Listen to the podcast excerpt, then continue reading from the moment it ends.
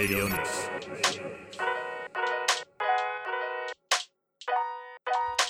レディオニクス石川稔です32回目。声が出ません。いやこう急にねこのお仕事いただいてですね。たまにこうナレーションっていうのやったりするんですけどそれで8時間45分スタジオに閉じ込められてずっとシャウトしてたっていうね。ありがたいお仕事。ほら。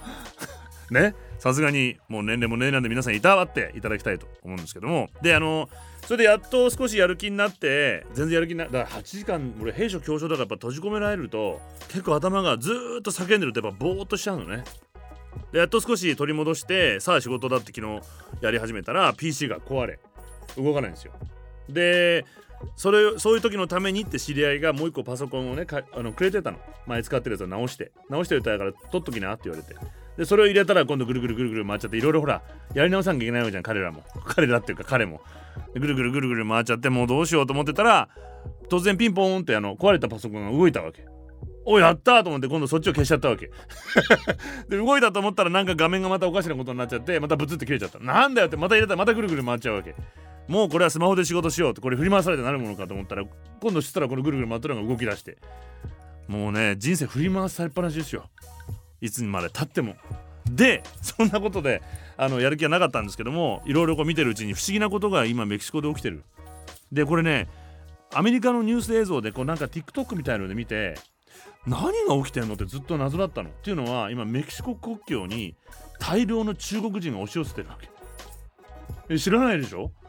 で日本でもニュースでちょっとやったみたいなんだけど最初何かなと思ったらどうやらまあ例えばコロナで仕事がなくなったりとか一応宗教上とかのまあ弾圧で自由を求めてる人たちが亡命しようとしてる中国人が今アメリカに。でなんでメキシコ国境かというと声出ねえや本当に。メキシコ国境かというとビザなしで入国できるのが南米エクアドルなわけ。でエクアドルからずっと陸路。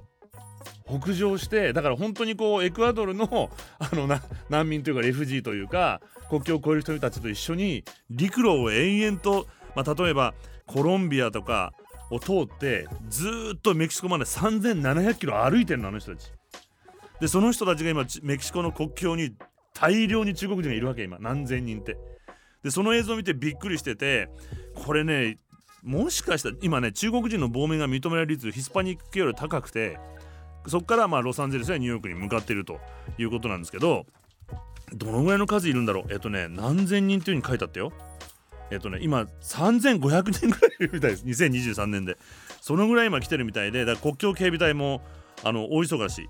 僕もあの結構その国境沿いを旅してると、まあ、俺も色は浅黒かったりするので結構あのバスとか長距離バスに乗ってると国境警備隊が入ってきて「パスポート見せろ!」とか言って怖いのよ。でっかいシェパードみたいなの連れててさよく映画出てくるじゃん。で今それをやられてね今これ不思議なニュースだな。でもこれで俺が今感じてること個人的に。思ったよりも早く中国が衰退をし始めるんじゃないかと。結局思ってたよりもコントロールができなくなってきてる、まあ、いろんな思いがあって出てく人がこういると。でもしかもアメリカに行くわけじゃない。で考えると日本のバブルとかって最高潮のあの勢いも大体15年か20年ぐらいしか続かなかったわけだよね。中国の絶頂期も今そのぐらいを迎えてるんじゃないかなと思うとこれからまあいろんな人口のその高齢化問題とかもねいろいろあると思うけどこの勢いっていうのが随分限りが見えてきてる一つのこれはあれじゃないかなって勝手に今思って。でメキシコでもう一個あのなんとカトリックのね大南米最大のカトリック南米じゃないか。一応北米に入るんだメキシコって。まあそれでもアメリカより南の国で最大のカトリックの国で全土で人工妊娠中絶の権利認める判断が出たわけ。メキシコ全部で中絶が合法化されたの。カトリックの国で。絶対メキ、まあ、ヒスパニックでメメキシコの人は嫌がったわけじゃない。だから例えばこういう言い方よくないけど冗談でね俺たちは冗談であくまで言ってたんだけど俺はメキシコ人の人たちがいっぱい暮らしてる仲良くね当時ロサンゼルスでいたんで本当に10代のそのちょっとグレてる子たちがすぐ子供産んじゃって子供が子供を連れてるってよく言うようなことが絶対でだから人口が増えていくわけ。でまあカリフォルニア州なんかは白人よりもヒスパニックの方がもうマジョリティなのね。であの戦争で取られた土地を取り返したって子供いっぱい産んでっていう冗談をよくまたこれも冗談でよく言うんだけどそれぐらいタブーだったことをこれ女性の権利だって認めたわけ。すごいこと。でこれはねずっとねもう重要な判断で、えっとね、緑の波っていうラテンアメリカで中絶規制緩和の流れがあってコロンビアキューバウルグアイアルゼンチンでも選択的中絶が合法なんだけど10月に実施されるアルゼンチン大統領選挙の有力候補ハビエル・ミレイっていうのも中絶を禁止にしたいという流れはやっぱあるわけ。中絶禁止にしたいと。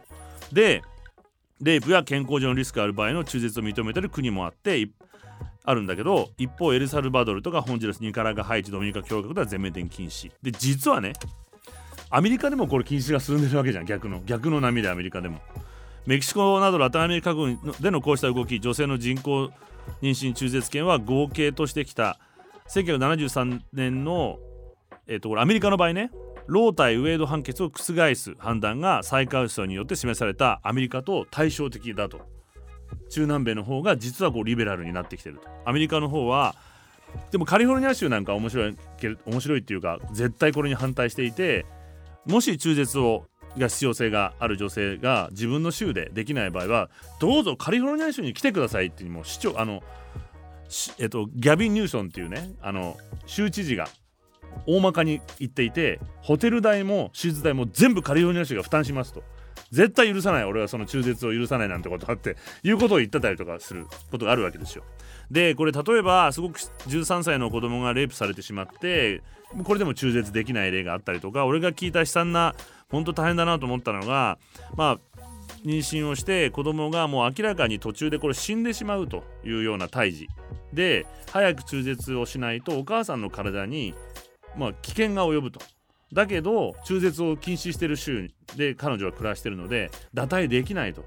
で子供がお腹の中で死なないと中絶できない中絶というか下ろせないと。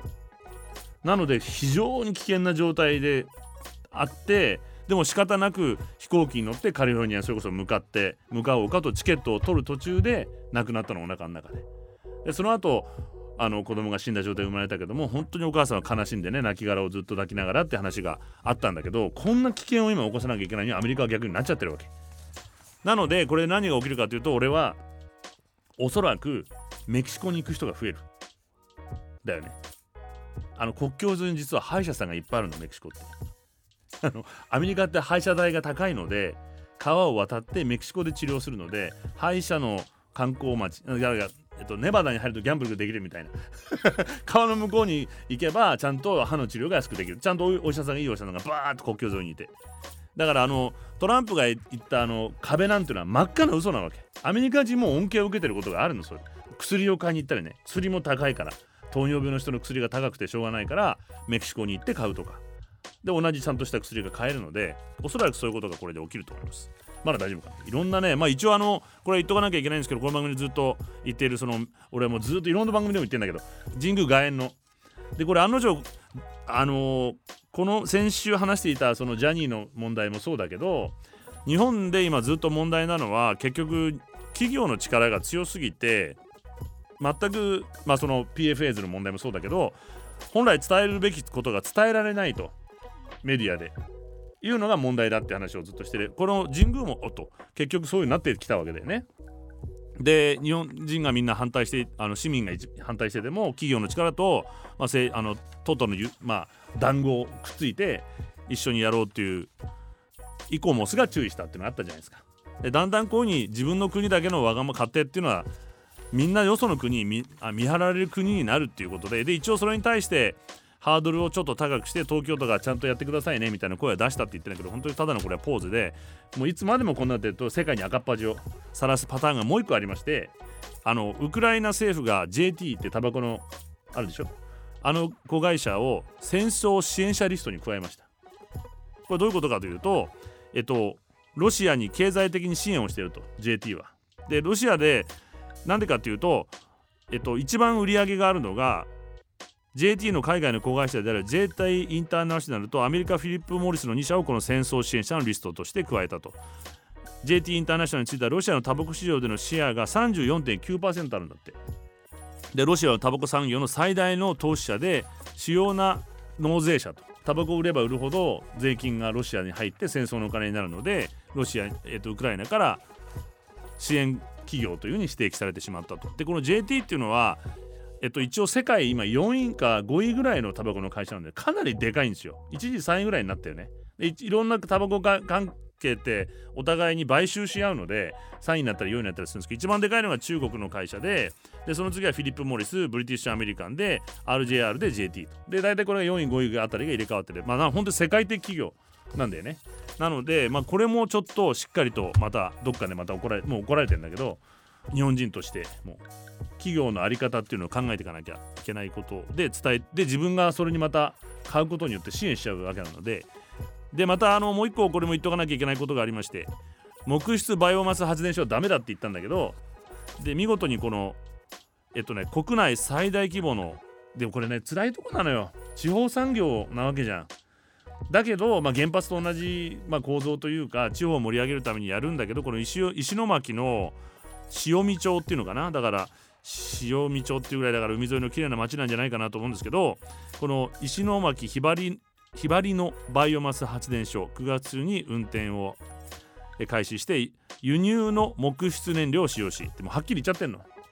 で発電出力は約7万 5000kW で国内最大規模。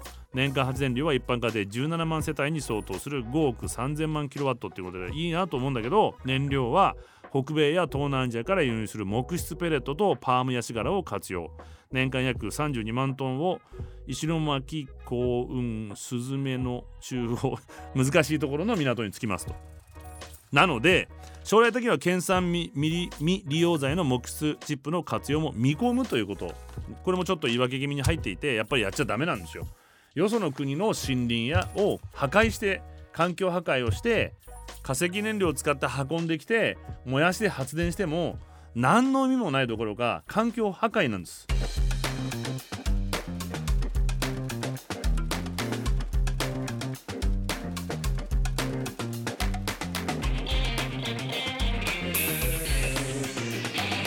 Radio Nix.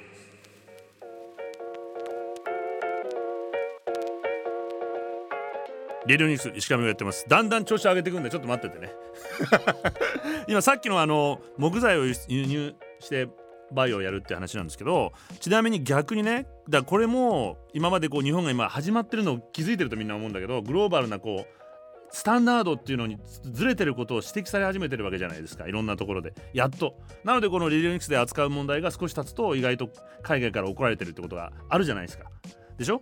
でこのさっきの木質バイオなんだけども例えば EU なんかがですね EU なんかじゃ EU が生産過程で森林破壊に関係した農畜産物などの輸入を禁止してるのね。まあ、これはあのバイオっていうその木質だけじゃないけどで域内で輸入販売する業者は来年12月30日以降商品やその原材料が森林破壊された土地で栽培されていないことを証明しなきゃいけなくなるわけ。じゃあ EU, EU だって EU に輸入できなくなるわけ。これが今くっついて EU ってことができたんだけど今。あのそれで森林保護の大きな一歩だと評価される一方破壊との関係が特に大きいとされるパーム油の産出国から不満の声も当然ねあると。だからあのポテトチップみたいなのとかもさパーム油使ってるわけじゃん。だからこれは本当にだから輸入できなくなる輸出できなくなるわけ日本製のものもね。でこの規制措置は温室効果ガスの政策に削減に向けた取り組みの一環で6月29日施行の森林破壊防止法で定められていて対象商品は牛肉コーヒーパーム油石炭違った木炭など。あだから木炭食べ物じゃないもんダメなんだよ。木炭もダメ。これらを原材料にした製品牧草地や農園の開発無秩序な伐採が森林破壊を招く恐れがあるとして問題されていてこれにはきちっと証明書をつけないともうできなくなると。と同じようにずっと前に話したの覚えてるケミカルバンっていうのもヨーロッパで始まってるわけ。化学物質も輸入できませんよってことが始まったって話したじゃない。何千種類でそれに対して日産が実はもうやっていて2023年までに使用を制限する化学物質などを7600品目。過去4年で2倍に増やしたことが分かったと。だからちゃんともう日産準備してるわけ。これグローバル企業は。で欧州で規制が強まる PFAs ね。もう14年度から段階的に禁止していて資本提携するフランスのルノーと自主規制を進めていて国によっては法規制より厳格にしたという法律よりも厳しくしてるわけ。でこれが実はこの前話したそのアメリカのどっちかっていうと悪い企業って言われているあのなんとかランドテーブルっていうのがねあって180いくつの一流企業が集まってる中でもちゃんとこういうことをやりますって宣言したっていうのはもう世界的に今こういうふうにしないとビジネスができないってことになってるわけですよ。なんてことを考えるようになるまでが大変だったの。その8時間閉じ込められてどうやってそれ回復したかですよ。本当にねあのなんていうのふぬけって言葉があるじゃん。どういう意味なあれ何なの？抜け殻。みたいになっちゃって。例えばこうお風呂入ろうとかそういうこともやる気ないわけよ。リラックスする気もないのだからなんかうってなっちゃってただ時間が過ぎ寝ることもできないわけよ。で海にも行けなかったしさ。なんかがっかり感もあるし。でそこでやらなきゃいけないことが一個あったわけ。どうしても。っていうのは味噌汁を作んなきゃいけない。味噌汁っていうか汁物がないと生きていけないので味噌汁作んなきゃと。で作りだめしとくわけですよ。1週間分ぐらいの大きな鍋に入れて冷蔵庫で入れとくわけ。便利じゃん。ちょっと温めりゃいいからさ。でそれをやり始めて夜中の2時にね。そしたら元気になったのよでこれがね実は単なる英語で言うとさ get myself together とか get yourself together っていう風にシャキッとしなさいみたいな。でこれがバラバラになった俺の感覚だと英語の感覚だとバラバラになった自分を together にまとめるわけ。あっちもなんかバラバラになっちゃうじゃんなんか。いろんなこと考えなきゃあれやらなきゃでこれがうまくまとまったこれがね実は癒し効果が料理にはあると。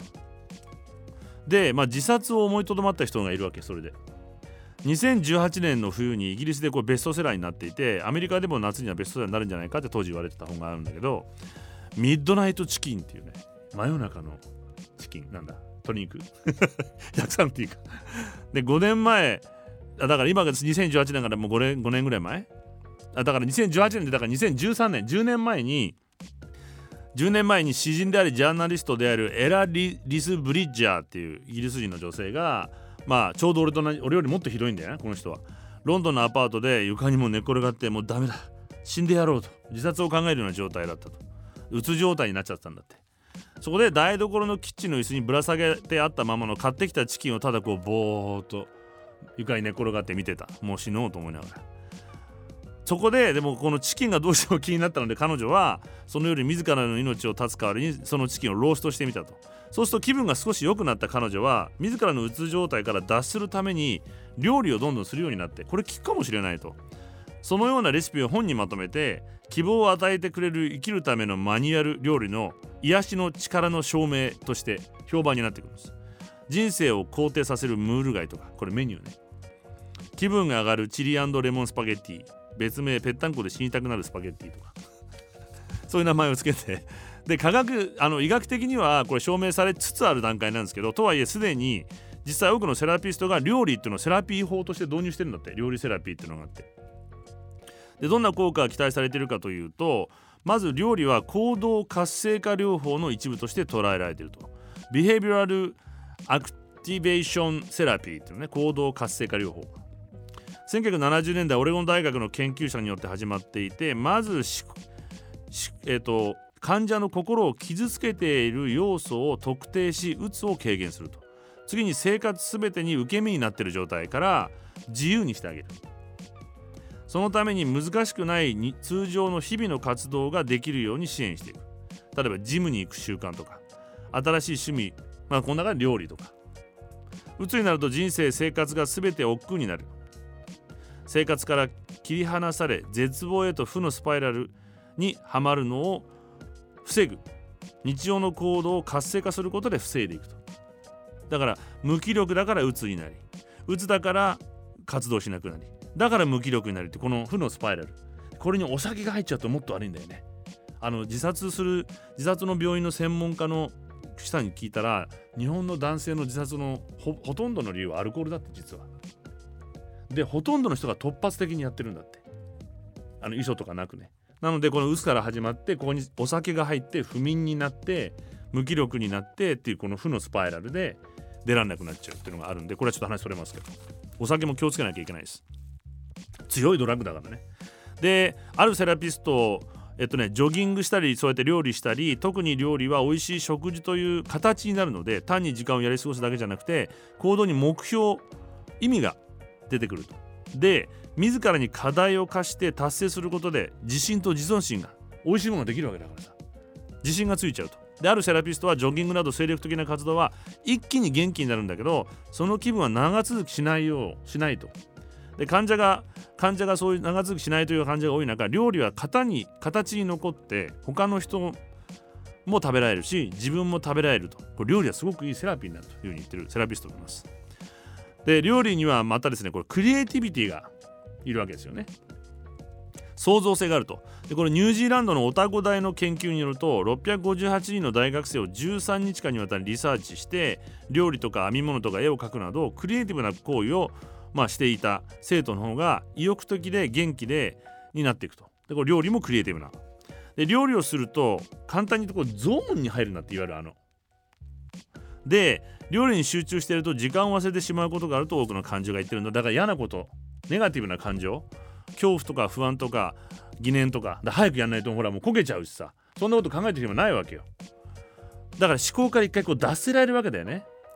ネガティブな思考や感情とと常に戦っている人が料理に集中することでそうした感情思考から解放されると。だから瞑想とかマインドフルネス。ヨガをやってるのと同様の感覚を体感できる。俺なんか山登るにも近い感じするもんねそう考えるとね。なんか。もし一人だけじゃなくて他に食べさせてあげることができたら人とのつながりとか社交性ができてきてどんどんこうねポジティブになっていくと。不安やうつ状態にある人はここから先人生が良くなるなんて思えないわけです。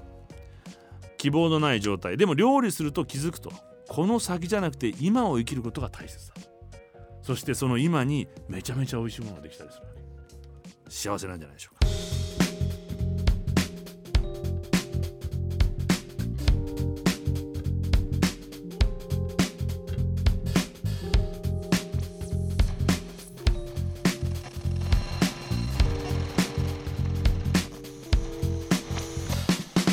Radio Nix.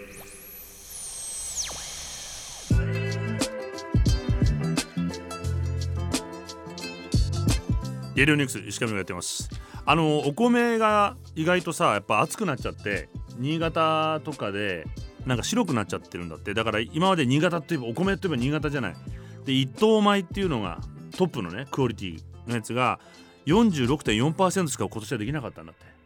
だからプライドがね新潟のさでこのぐらいはこれ気候変動の一つの影響だと思うのよ。で考えてみたら昔は北海道は逆に寒くてお米ができなかったわけじゃん。でそれが今石狩地方でこうできたりして何ピカリだ夢ピカリとかいろいろあるじゃない？でどんどん変わってるんだよね。みかんのなんかもう変わってきて最近埼玉とかでもできるようになってるとか。前は静岡とか小田原までとか言われてたでしょ？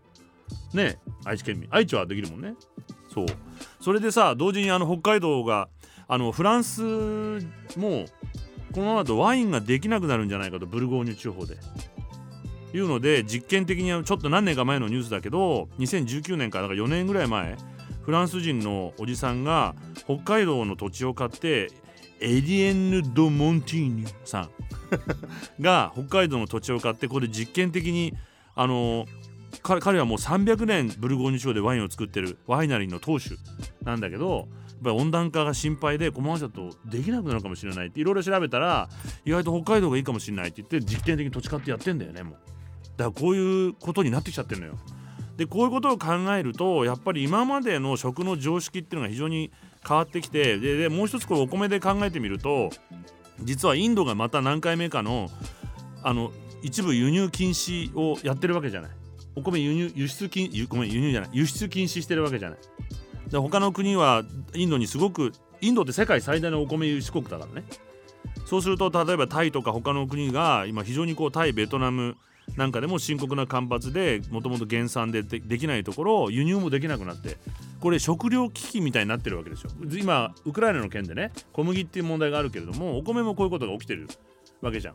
でこれで必ずまあ俺のずっと最近のここ何十年かのテーマの一つなんだけどやっぱりまあその牛乳の番組もね TBS でやってるけどそれは何でかっていうとまず2010年ぐらいにその農協と一緒に農業番組を始めて時ぐらいからいろいろ調べてたら世界中でこういうことが起こり始めてると。で絶対これねフードクライシスが来るっていうふうに言われていろんな専門家が言ってるわけでこのフードクライスあの前も言ったけど結局アラブの春が起きたのもロシアの小麦ができなくて輸出を禁止したことによって北アフリカで小麦が足りなくなって政情不安が起きてでアメリカの安全保障局かなんからも気候変動によってこうした情勢政情不安が起きるっていうふうに言ってるんだよね。でそれ食べ物がやっぱ大きな鍵になっていてだとすると日本は今食料自給率が37%ぐらいしかない37.84ぐらいしかなくてこれかなり危ないわけじゃん。で今ウクライナでやっとそういう空気になってきたので本当にやばいこれ嫌だけど本当になっちゃうかもしれない。嫌な予想が当たっちゃうパターン。であのコロナウイルスも前も言ったかもしれないけど十何年前に科学者がこれからエマージングウイルスに気をつけなさいって言ってたのよ。エマージングっていうのはあの表面化してくるっていう意味ね。イマージっていうのは。サブマージっていうのは英語だとマージしないからサブ。沈んでるわけ。これが表面化するのがイマージングエマだエマージェンシーっていうのもあのバッとこう出てくるからエマージっていうのはそういう意味ね。でエマージングウイルスが出ますと。ジャングルの中にいたウイルスが出てきて他の動物に感染しなかったものが感染して人間に来ますよと。でそれがまあ鳥インフルみたいなのがあったりとかエイズみたいなのがあったりもう始まってるからパンデミック来るから気をつけようねってやっぱ言ってたのよ。で実際あいつも言ってたじゃん。なんだっけ。ビル・ゲイツも。全く同じこと言ってたわけじゃん。言ってるよ？スピーチで。であの今度のウイルスは今まで抑えられたけどあの都市の中で広がるようなウイルスが出るからっていうふうにビル・ゲイツ予言してたら。なのでまあビジョナリーというかさ頭のいい人の話聞いた方がいいのねやっぱね。で俺が嫌な予感がしてるのはこのフードクライシスなわけ。で実際そのひたひたと来てるわけよ。でずっとそこで食料安全保障という言葉を東大の先生と一緒に教えてもらいながらずっとやってたんだけどあの最近よくテレビ出てる鈴木先生っていうね。でもう本当にこう国を守るにはでこの前その芋の話したじゃない。あの農林水産省は有事の際には学校のグラウンドに芋植え植えて食えって本気でそんなこと言ってたんだけどやっとここでやっぱりやばいということでだから本当やばいんだと思うよ。農業基本法が25年ぶりに改正されるわけ今度。農業の基本法がね。で食料安全保障の強化に向けて農産品の国内生産の拡大や価格転嫁の推進を提言したと。安く売っちゃってるから今。で政府は1999年の施行から25年を経てやっと法改正に踏み切る方針。食料の安定供給の確保などを理念として掲げていると。不測の事態における食料安保に関する検討会を8月から開いて必要な法制度の検討開始。生産者から消費消費者団体まで各段階の関係者が議論する協議会を設置し適正な価格形成に関する協議も含めたと、まあ、いくら軍備をになんか倍にしたって何したってさ食べ物なきゃ何にもならないわけじゃないですかそれで負けてるしね前ね。芋食って芋の芋すら食えない。芋の尻尾とか食ってないでしょ？下手みたいの、まあ、なので本当に食べ物をちゃんとしてくれって俺はずっと訴えてたわけですよ。番組でも。でまあ別に俺が訴えても何になるってわけじゃないんだけど言うだけ言っとかないと気分が悪いじゃない だから言ったじゃねえかって言えねえから。まあそんなんででもこれを邪魔してあんまりこういうことは何で言えないかっていうとこれ経済界が邪魔してたわけです。経済界はそうしてほしくなかったのある意味。これは経済界が農業を参入してまあ、いわゆるアグリビジネスに参入するように安倍政権をしてたわけ。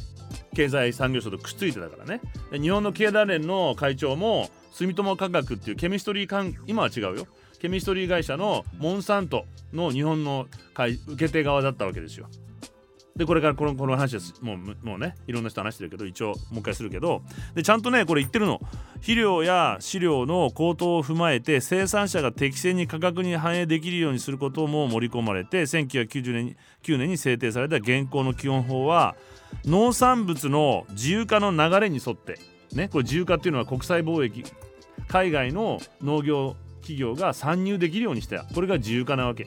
で旧農業基本法の価格統制的な政策からの脱却を図ってたわけ。国が決めてちゃんと守るっていう風にしてたわけじゃん前は。ね。適正な価格高くてもよその国より高くても農業を守るためにやってたけどそれを出したわけよ自由貿易。新自由主義ですよ。で今回の改正に再び方向転換することになりそうだと。でねこれ頑張ってんだけど農林族議員ですよ。懐かしい。昔は強かったのにさもう今方法の手じゃないですか農林族なんてのは。農林族議員を束ねる森山なんとか委員長は言うっていうのかな？広しかな？党本部で開いた会合で提言の趣旨を新自由主義からの脱却と強調してる。経産省に負けねえぞと。これを踏まえて法改正に向けた議論を取りまとめるよう居並ぶ農水省幹部を牽制した。かっこいい。改革派の農水省 OB は安倍政権で押し切られる局面がついた。農林族が巻き返してると。いう警戒感をあらわにしてるんだけど。こんな話じゃないんだけどさ。でもちょっと可愛らしくてこれなんかね。もう鼻息荒くしちゃってる農林族っていうのが。頑張ってもらわないと困んのよ農業。行ったことあんの俺そのねあのいわゆるロビー団ロビー活動に。その酪農関係の人たちがさ鉢巻きまで全国から集まって自民党議員に「おなんとかしろ!」っていう。今日皆さんのお話はもう身に染みて何としても命がけでみたいなこと全然やらねえわけだ それどんどん値段下がってってみんなほんと廃業しなきゃいけなくなるわけ。でこれは農業だけじゃなくて日本の農業で今これが起きてるの。昔みたいに農協の力も弱いし票が集まんないから。経済と経済団体の意向しか聞かなかったわけ。少なからずでも今回これができるかもしれないのよ。でまあその安倍ちゃんっていうのは経産省だったし今の岸田君は何だっけ財務省ね。なので誰も農業の人の話は聞いてくんないのよ。だけど聞いてくんないとラジオ食べ物なくなっちゃうからね。わけのわかんない農薬使ってる中国製とかになっちゃうわけですよ。中国人だって食わねえんだから。いやほんとよ。で新自由主義だったわけ。で互いにこう輸出入に依存し合っていけばで農業の工業的な生産をしていけばいいと。さっき EU が禁止している安い国でジャングル全部丸坊主にして一箇所でドーンと作って、まあ、工業的に作っていって薄利安く大量に作って企業が儲けるっていう農業を先導してきたわけですよ。でアメリカの企業が独占していてこれ非常に危険だと。一箇所がドーンといっちゃうとね。ででもこれを推し進める改革大規模化企業参入っていうのをやってきたわけ。ずっと。でどのどんなことが起きてたかっていうことなんだけどそれがどこ行っちゃったかな？えっ、ー、とねこれだな。例えばね種あるじゃん種。日本人もあの日本のお米も種海外から輸入してたりするからね。で種。でこれはモンサント。また出ますよこれから。デュポン。またデュポンだよ。モンサントデュポン。シンジェンタリマグレインっていうこの4社が世界のもう50%を占有してるの。めちゃめちゃ危ないんだよだから。たった4つの会社が世界の食べ物の種の50%を独占してるわけ。でケミカルの農薬ねさっき言った。これは6つ。またデュポン。そしてさっき言ったモンサント住友化学ね。そしてシンジェンタ。でダウバイエルン BA BASF ドイツのバス BASF って会社あるじゃん。薬も作ってる。これがなんと75%でねここで一回止めるけども例えばデュポンとかモンサントとかシンジェンタっていうのは農薬も作って種も作ってるよね。でこれが遺伝子組み換え商品なんですよ。遺伝子組み換え自体が体にいいか悪いかって議論をしてる科学者たちがいてそれでまたそこに議論を加わってネット上で書いてるなんか方々もいらっしゃるけどそこが問題なんじゃないの。そこも一応まだ問題かもしれないけど。どういう風になってるかというと前もちらっと言いましたけどどんな強力な農薬をまいても枯れない遺伝子組み換えの種を作るわけ。でこれを特許を取ってセットにして売るの。農薬と一緒にね。だって他のは枯れちゃうから。でしょ？こうすることでであのもう一回生産しちゃいけないんだよ。種から実がなってその種を作っちゃいけない。特許をこれ違反しちゃうから。毎年その会社からえモンサンとデュポンシンジェンタから買わなきゃいけないわけ。でこれで農業独占が起きてるわけよ。これインドとかでもそうだよ。そういう国でもみんな売ってんのこいつらが。で穀物は4社。ADM バンジーカーギル。ルイ・ドレイファス。でこれであ頭文字を取って ABCD って言われてこれたった4社。このたった4社で世界の穀物取引の75%から90%もやっちゃってるの。でこれ公表しないか一応不明なんだけど一応このぐらいだと試算されてます。でこうした参入を受け大規模化工業化してこうファクトリーファーミングがっていうのが起きてさっきヨーロッパが禁止した環境破壊も起きていくわけ。で例えば生産者が契約する食肉会社も過去20年アメリカの半分の鶏肉市場が世界最大の市場になってるんだけどこれたった4つの会社が独占してます。鶏肉も。で豚肉はこの50年でタイソン JBS スミスフィールドが63%独占してます。これは本当危ないんだから。で今回のコロナコロナウイルスで豚肉の加工3社がほら工場ストップしたじゃない感染しちゃって。したのね。豚肉なくなっちゃったのアメリカ。だからこ加工できないから結構ぎゅうぎゅうな状態でみんな働いてるからみんな感染しちゃったわけよ。で豚肉工場が止まっちゃってこういうふうに契約してた豚肉養豚家は大きい会社に結局出荷できなくなっちゃったわけ。これだけ独占されちゃってるからこの工場が止まっちゃうと。1週間に全米で70万トンの豚が殺処分したのよあの時。だけどこれスーパーマーケットで豚不足になったわけね。だけど個人の小規模農家は近くのお肉屋さんにおるな、まあ、せいぜいちょっと加工してまあ、いくつかのお店に卸してるようなとこは大丈夫だった。だから大規模って危険なわけですよ。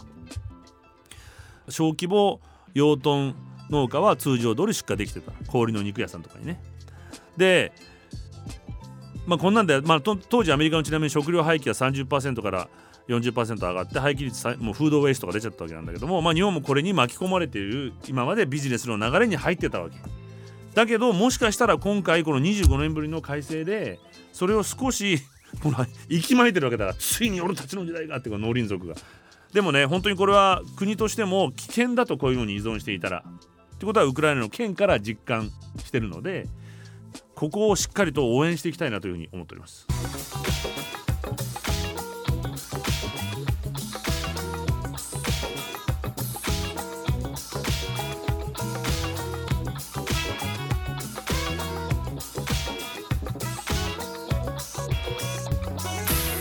Radio Nix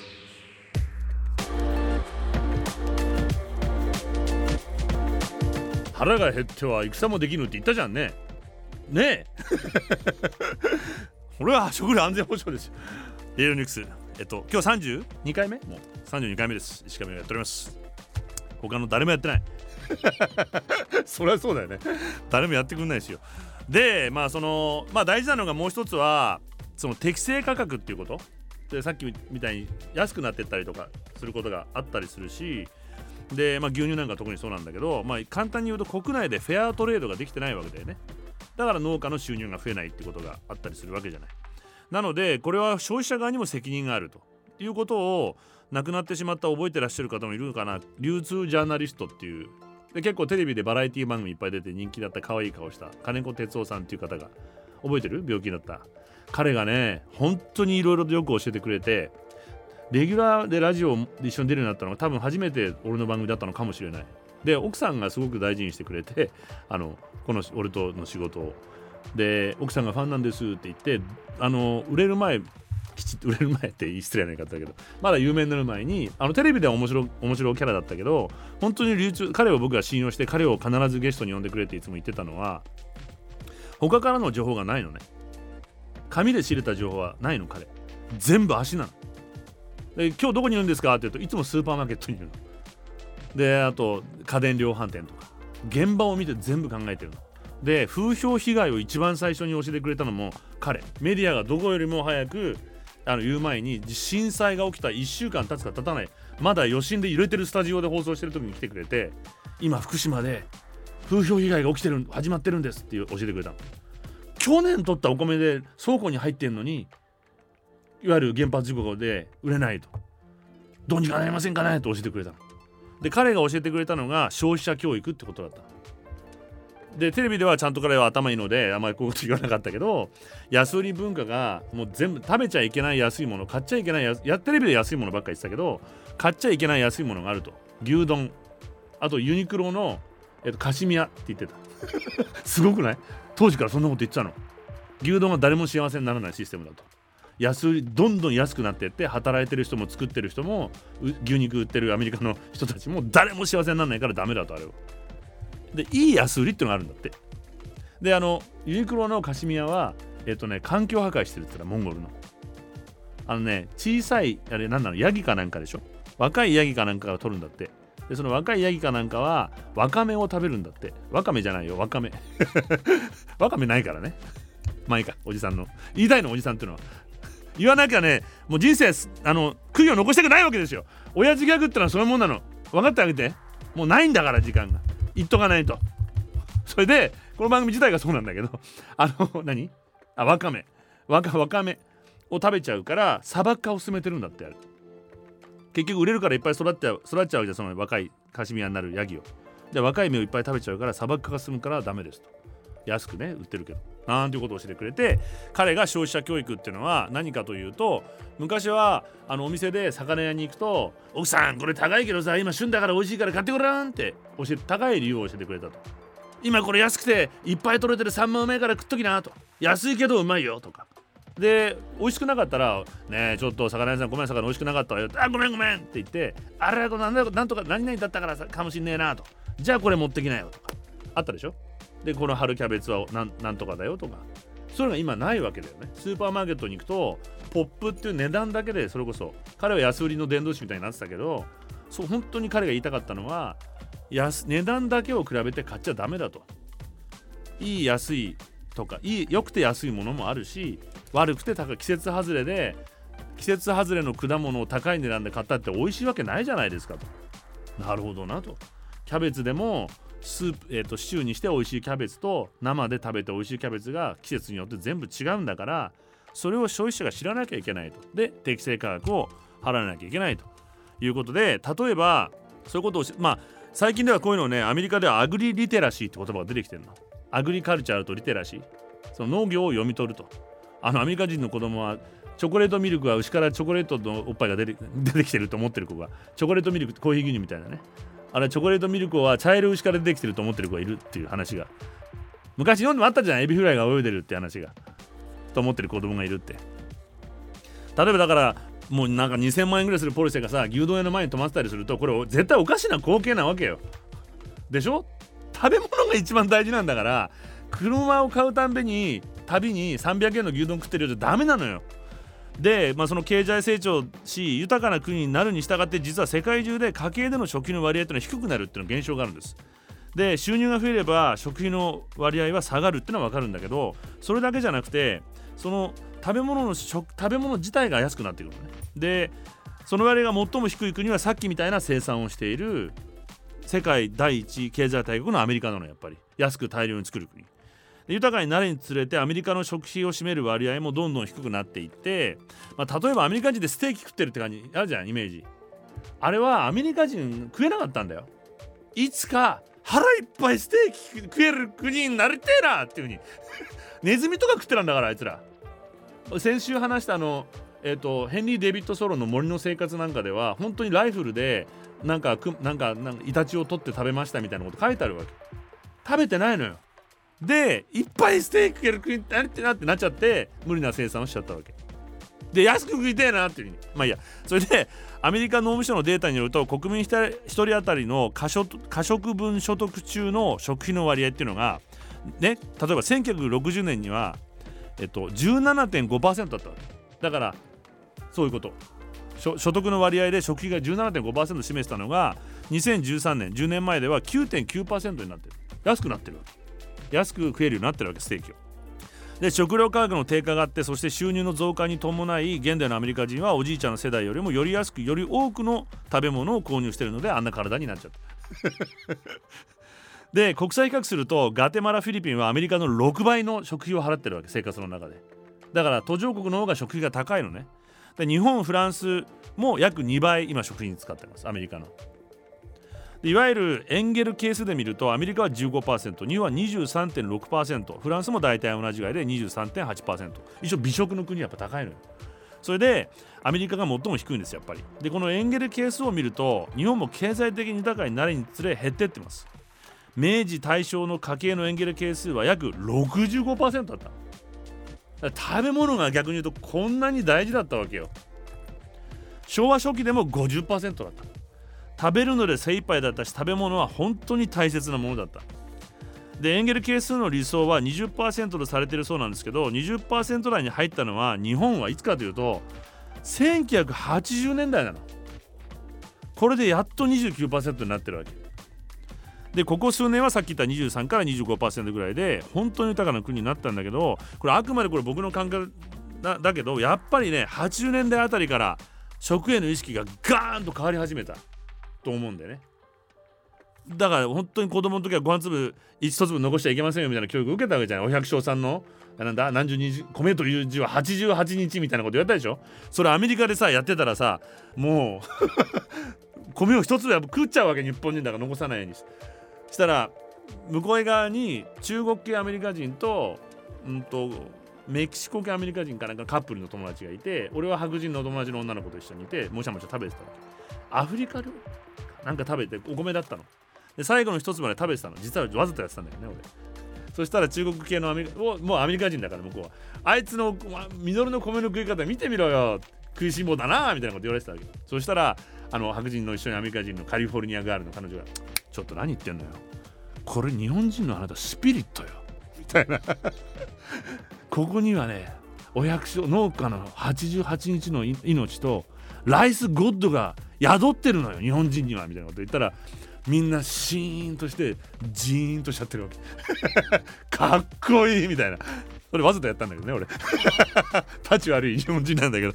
まあそんなでそんな感じだったわけですよ。そっから飽食っていうのが始まってこの頃からコンビニができて確かに80年代でね。でファーストフードっていうのが浸透してきた。浸透してきたよね。今の若い子はちっちゃい頃からハンバーガー食ってると思うけど俺未だに覚えてるよ。1970年代に銀座にマクドナルド第1号店ができました。っていうニュースが。70年代。だから浸透したのは日常的に食べるもんじゃなかったもんハンバーガーはやっぱり。ちょっとごちそう感があったし。でビフテキだよねやっぱり。ビフテキなんてのはさやったねパパ今日はビフテキだ!っていうコマーシャルがあったぐらいだから。給料日お父さん帰ってきてやったねパパ今日はビフテキだ!っていうコピーがあって。お知らないでしょ？そんなに牛肉食えなかったのだから俺はクジラの肉大嫌いなの。なんでか知ってる？子供の時給食のカレーはね牛肉出てなかったんですよ俺の子供の時は。クジラの肉。臭くてうまくねえんだよあんなもの。あとクジラの竜田揚げ。牛肉食わせろお前。ってせめて豚肉くれっていう。そんなもんだったのよ。クジラの肉なんていうのは。だから嫌いなの。まあいいや。それでめったにないそういうごちそうだったわけ。でど根性ガエルのヒロシ覚えてる？梅さんに「寿司食わしてくれ!」って言ってるじゃんいつも。回転寿司なんてなかったんだから。寿司なんていうのはもうヒロシがドラマの中でシーズンに1回食えるか食えないかっていうぴょん吉と一緒にね。これどこにまで知らないかなみんな。まあでもそういうぐらい食べ物を大事にしてたの。でコカ・コーラの 500ml あるでしょ？今ペットボトルにも 500ml のソーダあるけど。これ瓶だったでしょ？でなんていう名前だったか覚えてる？カタカナで書いてあったでしょキーボー。覚えてる？カタカナで。500ml のとこに。ホームボトルって書いてあったのよ。家族で1本 500ml だったのコカ・コーラは今こうガボガボ一人で一気に飲んじゃってるじゃんでこれは産業がそうさしたわけよどんどん安く本当の砂糖を使わないでこの前言ったねでこんな風な飽食な時代っていうのを迎えてどんどんどんどん食べ物の値段が下がっていって生産者はまともに作ってる生産者は苦しむ環境破壊をして、まあ、いろんなケミカルを作って大量に作って安く売るっていう商業が盛んになっていって消費者もそれに巻き込まれていってこのまま進むとまともな食べ物は本当になくなると思います。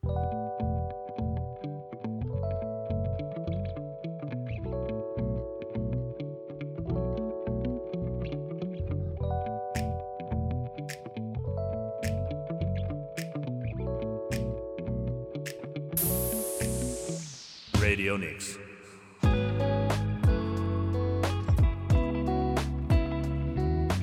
レディオニクス石上をやっています。クジラの肉ねだから俺捕鯨反対派なの。文化的には別にやってもいいと思うけどこれはねずっと悩んでたのでも捕鯨問題は。そしたら CW ニコルさんがすごく分かりやすく教えてくれて彼イサナって本も書いてるじゃない？イサナってそのイサナで勇ましい魚ってあのなんか四国の高知の方かなんかであの捕鯨する地域ではそう呼んだらしいよ。クジラのことを勇ましい魚って。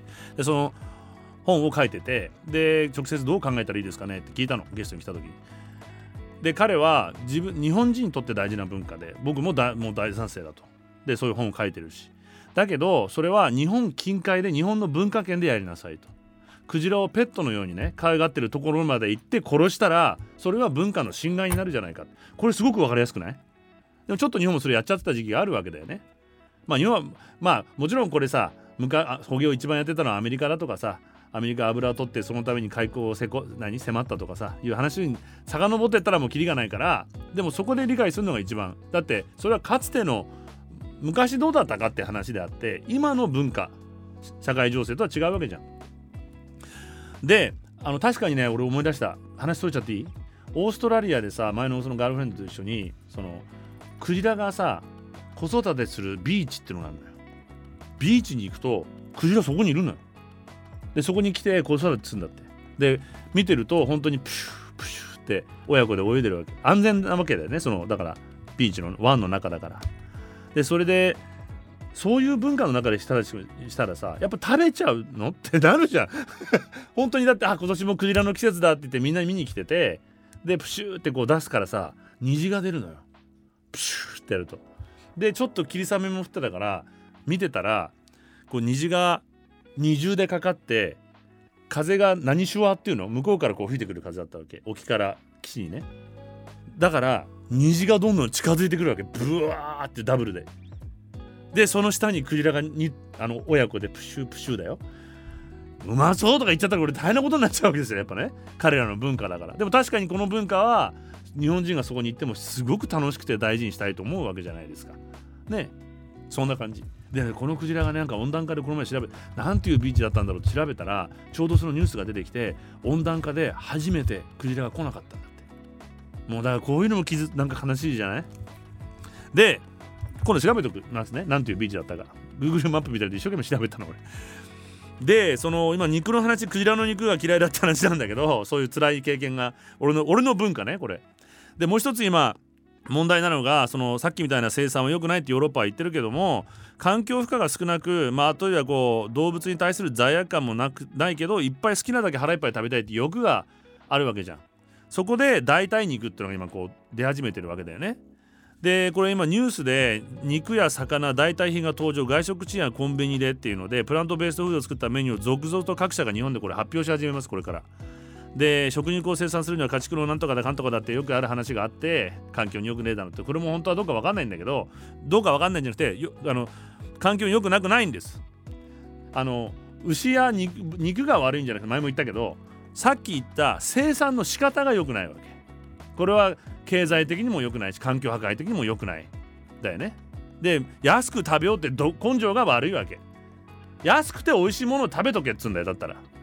あのもうやめとこう。ねあのさ安くマグロを食おうなんて思うんじゃねえってことだよ。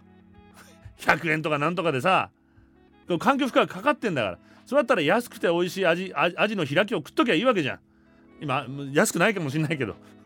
大事に食べればいいの。食べ物はありがとうございますっつって。まあいやそれで、まあ、そういうこうさストーリーに乗っかっちゃってこれまた新しいビジネスとして始まってるわけよ。で日本でプラントベースフードが今世界市場では2022年の1兆2000億円から30年には3.3倍の4兆円に成長すると見込まれてますってこれニュースね新聞に出てる。よく聞いといてよこれ。今こんな感じね日本では。世界ではビーガンが多い北米が中心で日本でも持続可能な食料生産を意識した需要が拡大しますなんて。いうビジネスが始まって。例えばえっ、ー、とプレナスっていう会社弥生県やってんだって。弥生県あるじゃん美味しいの。あそこで大豆ミートを使ったメニューを昨年6月から定番化して。生姜焼きや野菜炒めなど3種を提供し40代から50代の女性を中心に人気、騙されてんだよ。偽物食わされてるってことだぞ。言っとくけど。肉食いたいなら肉食えちゃんと金払って。大豆ミートの製造ラインを本格稼働してる傘下のかっぱ寿司。寿司作れよお前は。かっぱ寿司でこれを使ったお豆で作ったキーマカレー軍艦で。寿司じゃねえじゃねえか。偽物だらけだから超加工食品だからねこんなもの。セブンイレブンジャパンは環境負荷の低減を謳う商品シリーズ。未来デリを7月に立ち上げ。定番おにぎりのツナマヨネーズの一部を黄エンドウ豆由来の代替品。なんだか分かんないじゃんもうこんなもの。ツナぐらい食ったっていいじゃねえか。なんてことをやってて日清食品ホールディングスが植物由来の代替品の使用を加速させてきてあの謎肉って言われてなんじゃん。カップラーメンに入ってる。なんだかよくわかんない。もともとよくわかんない。あれをさらに植物性タンパク質で使ってやるんだって。で使用量を2030年までに植物の割合を増やすと。動物由来の原料を使用しない植物由来のうなぎのかば焼き。これはうなぎじゃないかば焼きじゃないじゃん。動物の細胞を培養して作る培養肉で大学と共同研究したりスタートアップ投資したり今にこれうなぎ犬とか出てくるぞこいつらも。う うなぎ犬してる？いやでもそういうことじゃんもう。ね？えこんなことをやってるわけですよ。でどんどんこういうの増えてきていかにもこれがいいんですっていうようなまあ、ちょっと前まで昆虫食とずっと前から自分たちはうまいもん食ってる次の世代虫食わせろっていうのがあってずっとずっと言ってたんだけどやっとそういうあのなな何行きとか言うみたいな人とか言うようになってさやっとこうなったじゃん。これこれもこうだからね。でここから真面目な話。今日本のビジネスはこれからさっき何兆円市場ですよなんてトレンドですよなんてなってんじゃん。ところがねこれもう終わり始めてるんです。いきますよ。 plant base のまあいわゆるこう plant-based って言葉は1980年代からあって2015年まではメジャーにならなくてさっき言った環境問題などの意識が高まる中スタートアップした有名なの Beyond Meat って会社あったじゃん。 Beyond Meat って会社があったのね。でまああのデカプリオなんかも出資して環境に戦うね。彼はたた、ま、環境問題はそれはあんのよ。だけどこれにしたから良くなるってわけじゃねえってこと。まあいいや。で Beyond Meat っていうのができてマックとかケンタッキーフライドチキンでも売ってたわけよ。大豆 plant。大豆 plant base のね。で2019年ニューヨーク株式市場に上場した時にはなんと160%高値まさに今こう日本のビジネスが言ってるような。だ日本はねもう最近下手ばっか売ってるって言ったじゃん。遅せんだよおめえら。これもう4年前の話で実はこれが起きてからそのバブル今弾けたっていうのが今 plant-based meat のバブル弾けたって言われてます。海外では。2023年8月7日にその売り上げがなんと30.5%下落してますもう。 plant-based あの特にこの Beyond Mea- Beyond Meat。3分の1程度にまで下落したことを受けて株価も今この前12%下落してます。で社員全体の19%に上る200人をもう解雇。実際これねストロングルーツというビーガン団体が1000人のグローバルな調査を行いました。消費者調査。61人の人が確かに以前より植物性の食品を取るようになった。これはこれは本当トレトレンドっていうか世界でそうなってるわけでね。健康のためにも環境のためにも。っていうのはねここで一回飛ばさせてもらっていい？日本人の肉の食う量なんて少ねえから。まあ経験したことあると思うけどアメリカに行ったらもう肉食いたくねえっていうぐらい肉しかないわけよ。今日どうにか今日はチキンっていうぐらいで。でやっと魚かって思うとサーモンしかないわけじゃん。ねそんな食生活の人たちだから減らすべきなのよ確かに。しかも間違った。さっき言った生産をしてるから。日本でちっちゃい農家でねビール飲まして牛肉た大事に育ててさ。でたまに焼肉だねってごちそう食べてくれば大丈夫なの。大丈夫っていうかそうしないとえっとねこれから農水省で始ま日本がやろうとしてる緑の農業戦略っていうのがあるのね。でさっき言った化学肥料を減らすっていう化学肥料と農薬を減らすっていうのをやってるわけ。2030年までかな。で化学肥料を30%減らすってすごく大胆な目標を掲げてるわけ。でこれは輸入もできなくなるし肥料に関しても50%減らすと。あ農薬が50%で肥料が30%これ何が必要なのか分かるでしょう？んちなんですよおしっこと。対比自然の対比やが必要になってくるわけ。でこれ牛食べませんなんてなってたらできなくなっちゃうから。まあいいや。それでまあそういうわけで61%の人が前より植物性の食品を取るようになったと答えた。一方で40%の人がこのフェイクミートを減らすかもう食べなくなってると。やめた？やっぱり。ブーム去りましたと。4割の人。なんでかっていうとそのうちほぼ半分の47%が理由美味しくないんす。これはね人間あがないねやっぱり。だったら普通に野菜を野菜として食ったらうまいじゃないかってことよ。無理無理肉っぽくしなくたってもともと野菜が好きな人たちなんだ。ね。クジラのと似てるこう発想。でその、えー、答えていて36%の人が人工的な添加物が多いからこれ体に逆に良くないんじゃないと。でまた別の36%の人が自然ではない超加工食品だから自然の摂理に反していると。いうのでやっぱりこういう流れができてきてしまっている中でえっともう一個話があったんだけどどっかやっちゃったな。あったこれだ。でねでこのプラントベース環境については以前にもこう大規模牧場とか factory farming っていうのは指摘されてこれで人気になってきたわけなんだけども健康面でもまず植物性だからといって無条件にいいとは限らないわけですよ。何でも植物性っていうのは。トリカブトだって植物性なわけだからね。言っちゃ極論言っちゃえば。だけどなんとなく植物性っていいイメージがあるわけですよね。でまあ例えばこのビヨンドミートのその牛の血の代わりにはビートっていうさあのビートってあるでしょ？あのボルシチとかに使う赤いビーツか？日本語だと。ビーツの根っこで血の色を作ったりとかまあ、いや食品業界はビジネスとしてこのトレンドを利用してて残念ながら植物由来の肉は高度に生成されて加工されてスーパープレソスプロセスドフード以前話した。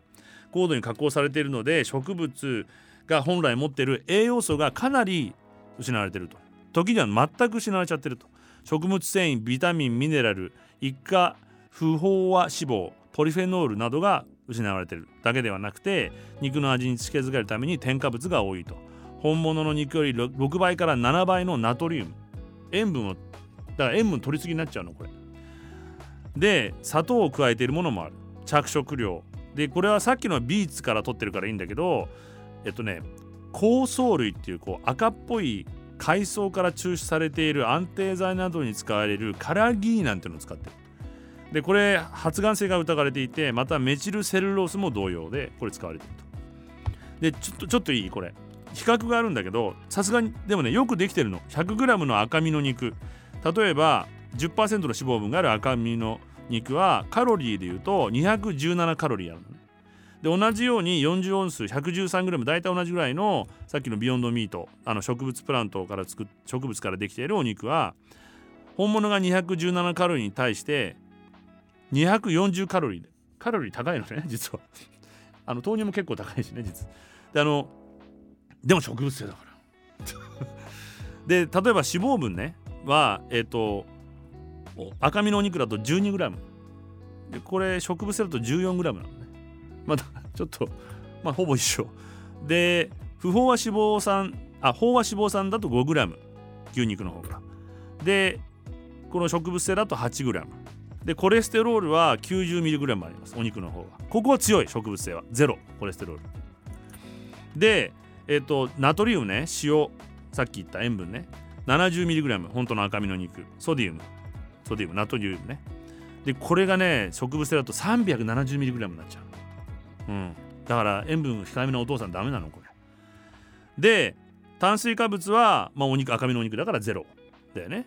でこれ 9g あります。炭水化物植物は。で植物繊維は、まあ、全然ないな赤身の肉。で 9g あこれはね 3g あります。3g だよたった。でプロテインは赤身の肉だと 26g でえっと植物性は 19g これやっぱ肉の方がいいんだよこれ。体にも。でしょ？ただ植物性だっていう売りがあるだけなんですよね。であともう一個あの、今培養肉っていう植物性じゃなくてお肉をあのラブグローンミートっていうのも始まってるわけだよね。じゃない？あのこの前のダイヤモンドは良かったよラブグローンで。でお肉もあの作っていこうっていうのができてきてこれもアメリカでついこの前認可されたよね FDA とかで。もう売っていいよと。でシンガポールでは鶏肉も売ってるよね。レストランで食べられたりするんだって。まあ栄養面ではにこうでこのなんだけど培養肉ラブグロンミートは研究室で作られていて、まあ、人工肉。でこれ牛の血清で作るので完全に人工ではないのよ。牛から抽出したもので。でこれがねめちゃめちゃ高いの。でこれを完全にコントロールしたラボで作んなきゃいけないので実はすごくそこでエネルギーを使うわけよ。化石燃料を使わなきゃできないわけ。なので現在現段階では実はこのアメリカのえっ、とカリフォルニア大学のデイビス号のデイビス校の、まあ、発表によると一つの試算ではこれ25倍負荷が実はかかっちゃうと環境負荷が。いうふうにも言われていてあえて無理に作らなくてもまたこれも罪悪感なくなんか人工で作れていっぱい食べたいっていう俺人間の欲のエゴだと思うのね。やはりそこには命を犠牲にして自分の命が成り立っているという食に対する感謝があってそれにより食べ過ぎたり無駄に捨てたりとかっていうことをしなくなっていくことが人間の体にも外の環境にも一番いいやり方だと思います。Radio News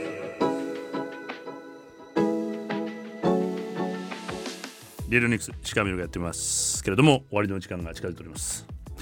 ツイッターもいただいてるんだけどあれ？